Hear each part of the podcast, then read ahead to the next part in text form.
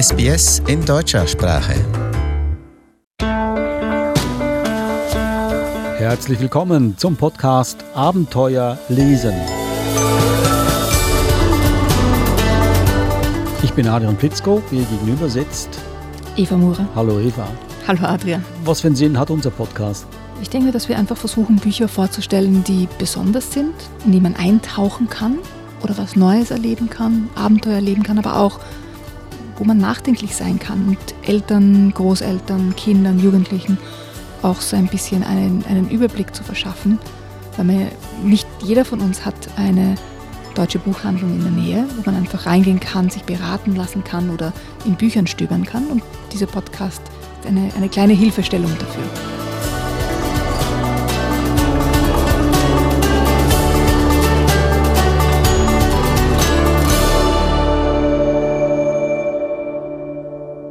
Ich stelle gleich mal die Bücher vor, die du heute mitgebracht hast. Und ich habe diese Frage an dich gestellt, was für einen Sinn hat unser Podcast, weil auch der, das Thema heute Sinnfindung heißt. Du meinst, es sei ein schwieriges Thema. Ich freue mich auf dieses Thema, weil ich immer dafür bin, Sinn zu finden in Dinge, auch wenn sie noch so lächerlich sind. Soll ich mal das erste Buch vorstellen? Ja. Die Wahrheit über Dinge, die einfach passieren von Ali Benjamin. Und dann haben wir das zweite Buch, das klingt ebenso interessant. Mit Worten kann ich fliegen von Sharon Draper, auch Amerikanerin. Und das dritte Buch, wie man im Regen einen Berg in Flipflops erklimmt, von Carol Weston, ebenfalls Amerikanerin, nicht Australerin, was man vermuten dürfte, weil sie Flipflops erwähnt in ihrem Titel. Diese drei Bücher eignen sich für den jungen Leserin ab zwölf Jahre. Also Mindestens, ja. Anspruchsvolle Bücher. Ja. Nicht nur wegen dem Thema, auch wahrscheinlich, äh, wie sie geschrieben sind, aber vor allem wegen dem Thema, wegen des Themas. Genau, also es sind mhm. keine Bücher für kleinere Kinder. ganz, ganz und gar nicht. Ja. Ich würde zwölf als die absolut unterste Grenze ansetzen. Mhm. Das ist jetzt meine Meinung. Ähm, die Verlage geben oft an ab 12 oder ab 14 und ich würde 12 wirklich als die unterste Grenze sehen. Und das sind aber Geschichten? Sind Geschichten, die aber, wo, wo es sich wirklich um die Sinnfindung oder den Weltschmerz oder wie man mit Ereignissen, mit denen man nicht rechnet, wie man mit diesen Ereignissen umzugehen lernt. Also es sind wirklich schwierige Themen. Es sterben Leute, oder man wird verletzt oder es ist wirklich sind schwierige Themen, die aber in, in wundervolle Geschichten verpackt werden. Ja, also wenn du sagst, Leute sterben, das ist ja kein schwieriges Thema, das kommt ja alle Tage vor im Fernsehen. In tausend Fällen in Krimis werden Leute reihenweise erschossen. Ich glaube, damit können Kinder heutzutage besser umgehen, als noch wir Kinder waren. Du magst schon rechnen, dass Kinder oder Jugendliche heutzutage viel mehr Gewalt sehen jetzt im Fernsehen oder in Videospielen, als das vielleicht du oder ich als, als Kinder erlebt haben. Aber wenn man Bücher liest, ist das viel, viel näher. Ja. ja also auch, weil man ja quasi das im Fernsehen oder im Videospiel ist das alles zack, zack, ganz schnell. Aber im Buch taucht man ein in diese Lebenswelt und, und identifiziert sich mit der Figur, mit dem Helden oder der Heldin das hat eine ganz andere Wirkung. Wenn du sagst, der Weltschmerz oder die Frage des Seins kommt hier vor, dann ist zwölf Jahre schon ein bisschen früh. Hat man schon Weltschmerz mit zwölf? Es gibt Kinder, die haben ganz frühe Erlebnisse von Verlust zum Beispiel. Ich würde das wirklich als, als unterste Grenze ansehen. Ja. Also ich würde es eher nach oben verschieben. Da bin ich mal gespannt. Das erste Buch, Die Wahrheit über Dinge, die einfach passieren. Worum geht es hier? Unsere Romanheldin ist die Susi. Sie macht sich über alle möglichen Dinge Gedanken, wie zum Beispiel Quallenstiche oder wie oft ein Herz schlägt. Und das ist etwas ganz etwas Spannendes, weil niemand denkt darüber nach, weil das Herz ja quasi automatisch schlägt. Aber sie rechnet sozusagen nach, wie viele Male es schlägt, bis man stirbt. Und da lese ich was vor. Und die ganze Zeit überschlägt dein Herz. Es tut, was es tun muss. Es vollbringt einen Schlag nach dem anderen, bis sein Auftrag erledigt ist und es innehält. Das mag bereits in ein paar Minuten der Fall sein und du weißt es noch nicht einmal. denn manche Herzen schlagen nur ungefähr 412 Millionen Mal.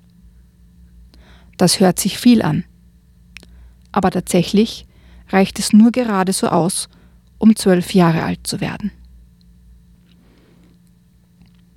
Du warst bereits zwei Tage tot, ehe ich es erfuhr. Es war an einem Nachmittag im späten August, am Ende eines langen, einsamen Sommers nach der sechsten Klasse. Meine Mom rief mich ins Haus. Ich musste sie nur ansehen und wusste sofort, dass etwas nicht in Ordnung war. Auf eine ganz schlimme Weise nicht in Ordnung war. Da bekam ich es mit der Angst zu tun. Ich fürchtete, Dad könnte etwas zugestoßen sein. Seit der Scheidung war ich mir nicht mehr sicher, ob es Mom etwas ausmachen würde, wenn ihm etwas passierte. Dann dachte ich an meinen Bruder. Was, wenn es um ihn ging? So, fing Mom an. Ich hörte das Summen des Kühlschranks und das Tropf, Tropf der Dusche und das Ticken der alten Kaminuhr, die immer die falsche Zeit anzeigte, es sei denn, ich zog sie auf. Lange Sonnenstrahlen drangen durchs Fenster herein wie Geister, die durch Wände gehen. Sie legten sich auf den Teppich und hielten still. Mams Stimme klang monoton. Ihre Worte kamen in normaler Geschwindigkeit aus ihrem Mund, trotzdem schien sich alles zu verlangsamen, als wäre die Zeit viel zu schwer, um zu verrinnen. Vielleicht gab es auch gar keine Zeit mehr.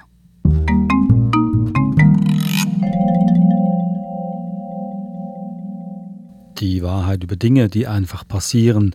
Wie ich das verstehe, macht sie sich jetzt durch Gedanken darüber, wie oder warum ihre Freundin gestorben ist und äh, kommt zu einer Erkenntnis, die Wahrheit über Dinge, die einfach passieren. Und was ist die Wahrheit in diesem Buch? Das kann ich jetzt nicht verraten. Ach, Eva, das ist ein, ein ernstes Thema. Wir müssen das jetzt klären. Manchmal, manchmal ist die Wahrheit, dass man Dinge akzeptieren muss. Ja, das ist die Wahrheit die einfach so Buch. passieren. Ja. Und damit gibt sich dann die Susi auch zufrieden? Naja, es ist ein ganzer Roman. Also da passieren noch viele andere Dinge natürlich und sie macht sich über viele andere Dinge Gedanken.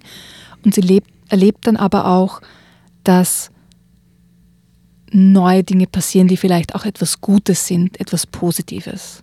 Also es bleibt jetzt nicht nur, dass sie die ganze Zeit über den Tod ihrer Freundin nachdenkt, sondern es entwickeln sich natürlich auch andere Erzählstränge daraus. Also würdest du das Buch deinen Kindern in die Hand geben, wenn sie, sagen wir mal, 14 sind? Auf jeden Fall. Also steht schon auf meiner Liste. Mit was für einer Erwartung?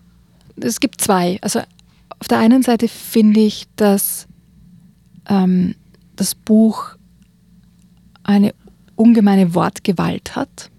Im, in, das meine ich jetzt sehr positiv. Also es, die Art und Weise, wie das Buch geschrieben ist, ist einfach wirklich literarisch wertvoll in meinen Augen jetzt, ja, als nicht Autorin. Ja, ja als also, Leserin. Du hast es eine, eine sehr gute deutsche Übersetzung, weil ja. es ist ursprünglich ja. ja amerikanisch. Ja.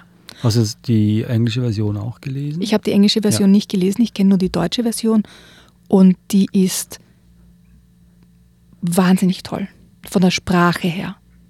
Und wie die Sprache den Leser oder die Leserin wirklich in das Buch hinein saugt. Ja. ja. Also wenn du schon so ein großes Lob aussprichst an die Übersetzerin, möchte ich sie hier auch namentlich erwähnen, Petra Koop-Pavis. Ja, also wirklich Hut ab. Ähm, Und zwei, Violetta Topalova, mhm. Armes. Ich finde es wirklich ganz, ganz toll gemacht.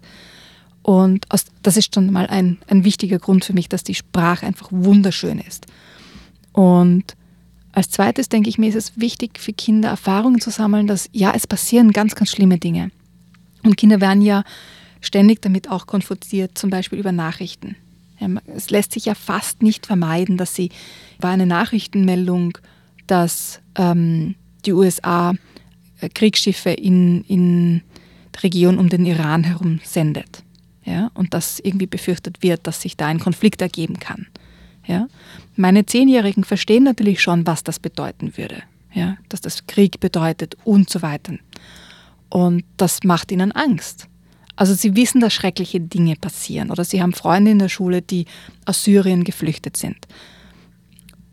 Also Kinder sind ja nicht naiv in dem Sinne, dass sie nicht wissen, was um sie herum vorgeht. Aber ich denke mir, es ist wichtig, auch Erfahrung zu sammeln, dass es, ja, es gibt schreckliche Dinge, die einem passieren, aber es gibt auch gute Dinge, die einem passieren. Also wenn man quasi durch diese schrecklichen Ereignisse durchgeht, kommt man auf der anderen Seite wieder heraus. Und deswegen finde ich das Buch gut und wichtig. Und du sagst also ab 14? Ich will, äh, es kommt natürlich auf die Kinder drauf an, wie. wie Aber ich meine, jetzt deine Kinder, ja, wenn ich sie würd, 14 sind. würde sagen 14. Mhm, okay, dann müssen Sie sich noch ein bisschen gedulden. Ja. Aber bis dahin können Sie vielleicht ein anderes Buch lesen, das ebenso auf solche Fragen eingeht, äh, aus einem ganz anderen Standpunkt. Mit Worten kann ich fliegen von Sharon Draper. Das wäre das zweite Buch im heutigen Podcast. Sharon Draper, auch eine amerikanische Schriftstellerin. Auch dieses Buch wird empfohlen, so frühestens ab zwölf Jahren. Ja, obwohl es ein ganz anderes Buch ist. Ähm, es geht um ein Kind, das nicht sprechen kann. Mhm. Bevor du weitermachst, will ich, will ich da widersprechen, obwohl es ein ganz anderes Buch ist. Also der Buchdeckel ist, da, ist sehr, sehr ähnlich. Im, äh, die Wahrheit über Dinge, die einfach passieren, ist ein Mädchen auf einem Hügel äh, und hat eine Qualle in der Hand, die gen Himmel steigt. Sieht Mhm. aus wie ein Ballon. Im jetzigen Buch mit Worten kann ich fliegen, ebenfalls ein Mädchen, die eine Pusteblume in der Hand hält, die auch übergroß ist und gen Himmel reckt, sich reckt und äh, davon zu fliegen droht. Also von dem her ein ähnliches, sehr ähnliches Buch. Ja, aber es geht nicht um, um den, jetzt das Erlebnis, dass jemand stirbt zum Beispiel, ja, Mhm. sondern die Melodie, um die es in diesem Buch geht, hat ganz andere Probleme. Sie ist ähm, auf die Welt gekommen mit einer, äh, mit einer Lähmung und sie kann weder reden noch schreiben, noch sich wirklich gut bewegen. Deswegen weiß auch niemand, dass sie hochintelligent ist und ein fotografisches Gedächtnis hat. Das heißt, in ihrem Kopf hat sie alle Worte, aber sie kann sie nicht ausdrücken, sie kann sie nicht sprechen. Und das hat natürlich ein, eine ganz eigene Problematik, die das mit sich bringt.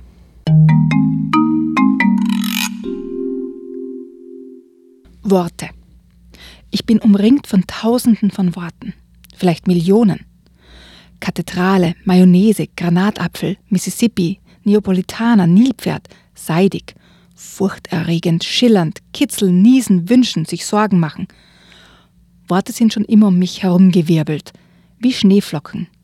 Ein jedes zerbrechlich und einzigartig. Ein jedes schmilzt unberührt in meinen Händen. Tief in meinem Innern häufen sich die Worte in riesigen Verwehungen. Berge von Satzteilen und Sätzen und zusammenhängenden Begriffen. Clevere Redewendungen, Witz, Liebeslieder. Von ganz klein auf, ich war höchstens ein paar Monate alt, waren Worte für mich wie süße, flüssige Geschenke und ich trank sie wie Limonade. Ich konnte sie fast schmecken. Sie verliehen meinen ungeordneten Gedanken und Gefühlen Substanz. Meine Eltern haben mich immer mit Gesprächen eingehüllt. Sie plauderten und plapperten. Sie verbalisierten und vokalisierten. Mein Vater sang für mich. Meine Mutter flüsterte mir ihre Kraft ins Ohr. Jedes Wort, das meine Eltern zu mir oder über mich gesagt haben, habe ich aufgesogen und aufbewahrt und erinnere mich daran. Jedes einzelne. Ich habe keine Ahnung, wie ich den komplizierten Prozess von Worten und Gedanken entwirrt habe, aber es passierte rasch und ganz natürlich. Als ich zwei war, hatten all meine Erinnerungen Worte und all meine Worte hatten Bedeutung. Aber nur in meinem Kopf. Ich habe nie ein einziges Wort gesprochen. Ich bin fast elf Jahre alt.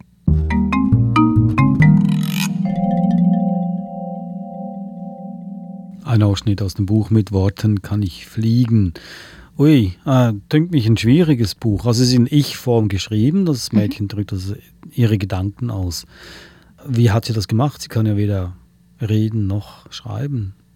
Da geht es eben um in dem Buch darum, wie sie herausfindet, wie sie sich auszudrücken lernt. Ja, und du äh, verrätst Nein. uns das natürlich nicht. Nein.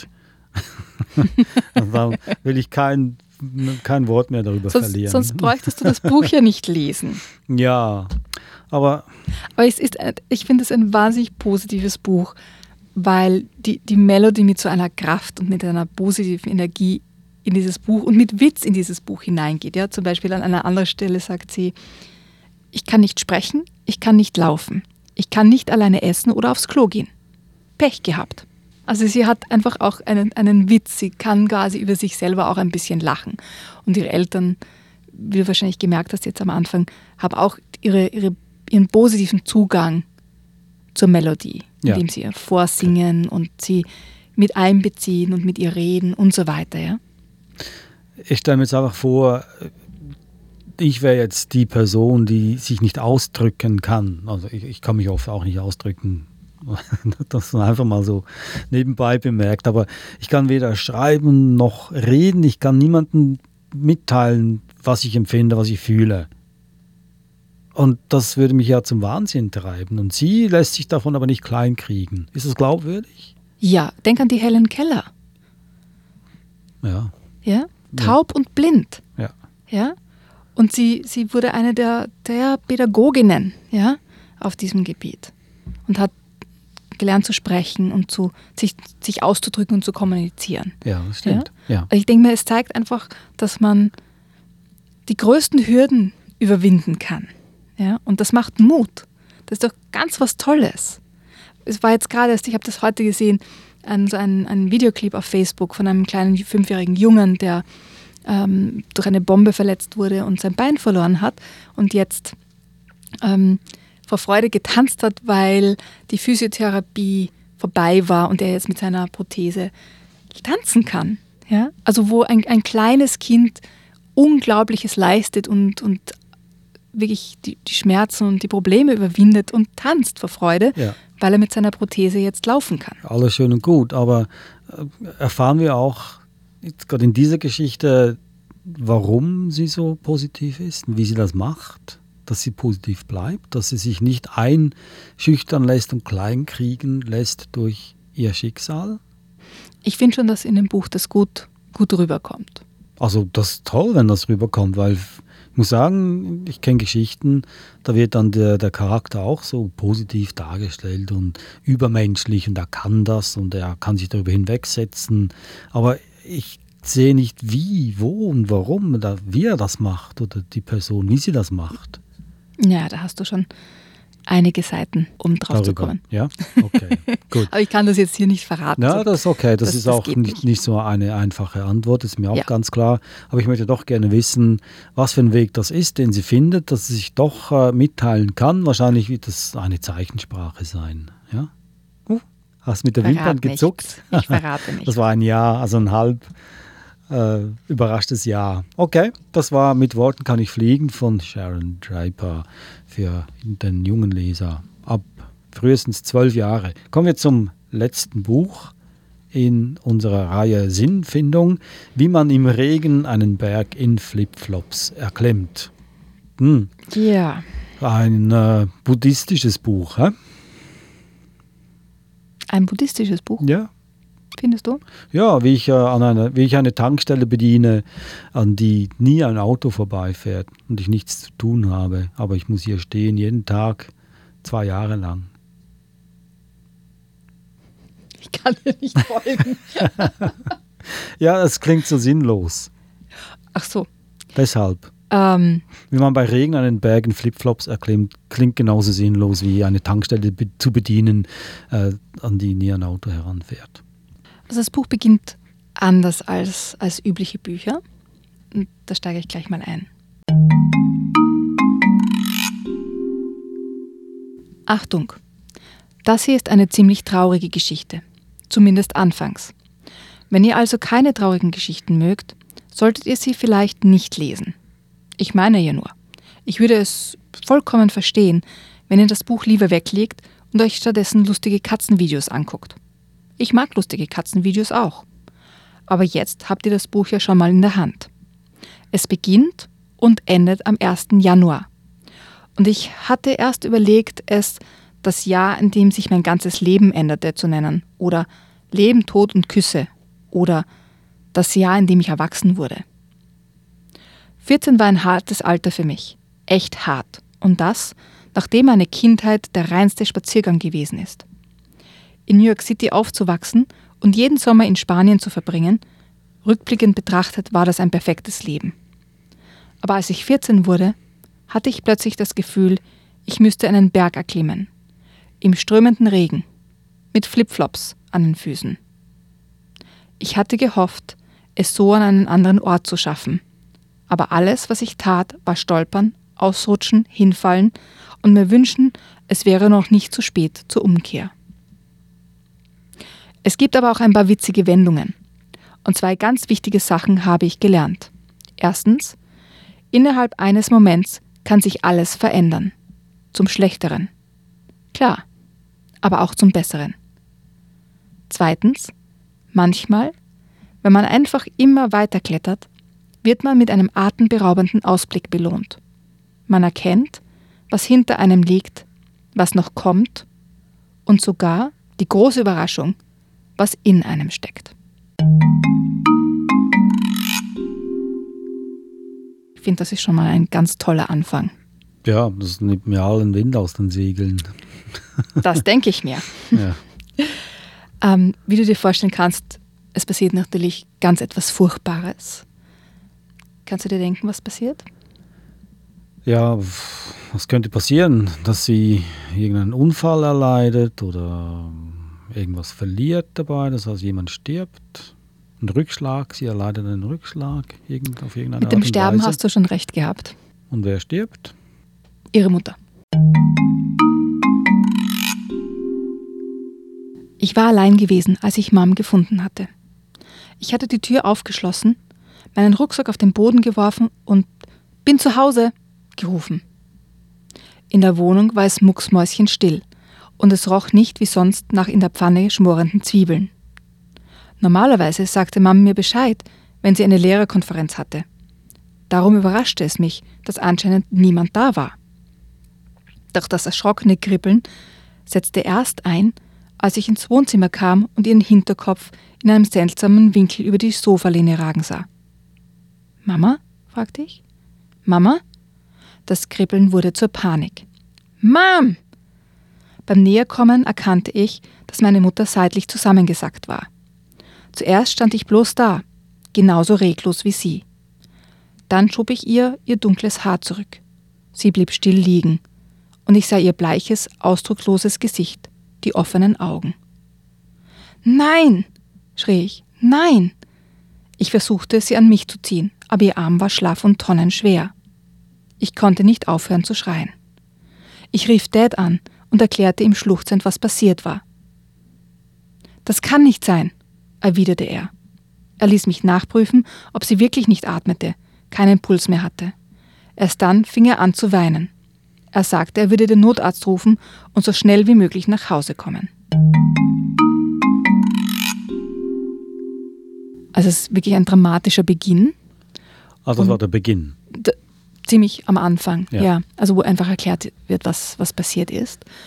Und natürlich versuchen dann alle nett zu ihr zu sein und sie ist auch diejenige, die den, den Großvater in Spanien anruft und so weiter.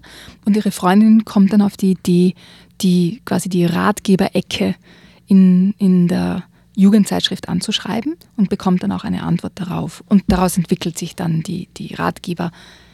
Ähm, Psychologin sozusagen kommt in die Schule, hält einen Vortrag und so weiter. Also daraus ergeben sich dann ganz viele auch positive Wendungen in dem Buch. Also wo es dann nicht nur darum geht, den Berg mit Flipflops zu erklimmen, sondern eben auch, wie sie sagt am Anfang, dass man dann auch sieht, dass es weitergeht. Hm, okay, also es geht da nicht darum, dass sie irgendwas erreichen will, sondern es geht darum, wie sie mit ihrem Leben umgeht, Mhm. wie sie ihr Leben meistert. Genau. Okay, dann finde ich den Titel etwas unangebracht. Ich würde einen anderen Titel nehmen, aber hm, muss halt heute alles versuchen. Ich Das mir, es, Marketing spielt auch eine ja, Rolle. aber ich denke mir, es, es ist schon sehr passend auch. Ja, Weil- nee, ich finde das immer gefährlich, denn wie man bei Regen einen Berg in Flipflops erklimmt, wie gesagt, vorhin ist es sinnlos, hört sich sinnlos an, äh, es hört sich unmachbar an und, und auch äh, blödsinnig und, und stupide. Wer, wer würde schon mit Flipflops an einen Berg hochklettern? Und das suggeriert dann nur, dass man, auch wenn es noch so, äh, es kann ja auch eine ganz doofe Idee sein. Und man macht es aber trotzdem nur, weil man oben auf der Spitze stehen möchte. Aber es ist eigentlich was Unsinniges, das man da hier erreichen möchte. Und das machen wir heute, heutzutage immer mehr und mehr, dass wir unsinnige Rekorde auf die Beine stellen. Für mich, für mich verkörpert der Titel eher, dass man in eine Situation hineingeworfen wird, unvorbereitet mhm. Und sie einfach meistern muss. Ja. Also okay, ja, ja, das ist okay. aber wie gesagt, Marketingmäßig finde ich den Titel nicht unangebracht. Trotzdem, wie man bei Regen einen Berg in Flipflops erklingt, von Carol Weston, erschienen im Hansa Verlag. Das war eins der Bücher heute. Da ging es um Sinnfindung. Die anderen zwei tragen dazu bei.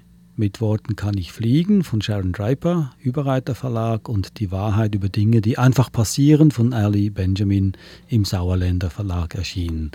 Ich bin nicht gescheiter als vorhin, aber ich habe die Bücher auch nicht gelesen, aber ich, wir können sie gerne weiterempfehlen an die jungen Leser. Übrigens das letzte Buch ab 14, genauso wie die Hauptdarstellerin im Buch, nicht unbedingt früher. Nein, will ich auch nicht hm. früher. Nein. Danke, Eva.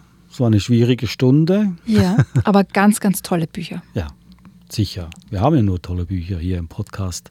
Wir sprechen auch manchmal lesen. über Bücher, die, die, die wir nicht so toll finden. Das stimmt auch. Aber diese drei, die äh, machen das Leben zu einem Abenteuer oder ja. helfen, das Leben von einer ganz anderen Ecke auszusehen. Mhm. Und wenn Sie auch davon überzeugt sind, dann sagen Sie es doch weiter, Ihrem Arbeitgeber zum Beispiel. Der kann es dann den Freunden weitersagen oder der Familie weiterreichen. So werden das dann alle Leute erfahren, dass es diesen Podcast gibt. Und sonst finden Sie uns auf unserer Webseite sbs.com.au-german oder auch im Blog abenteuerlesen.com mit einem Bindestrich dazwischen. Ich bin Arian, danke Eva. Servus Adrian.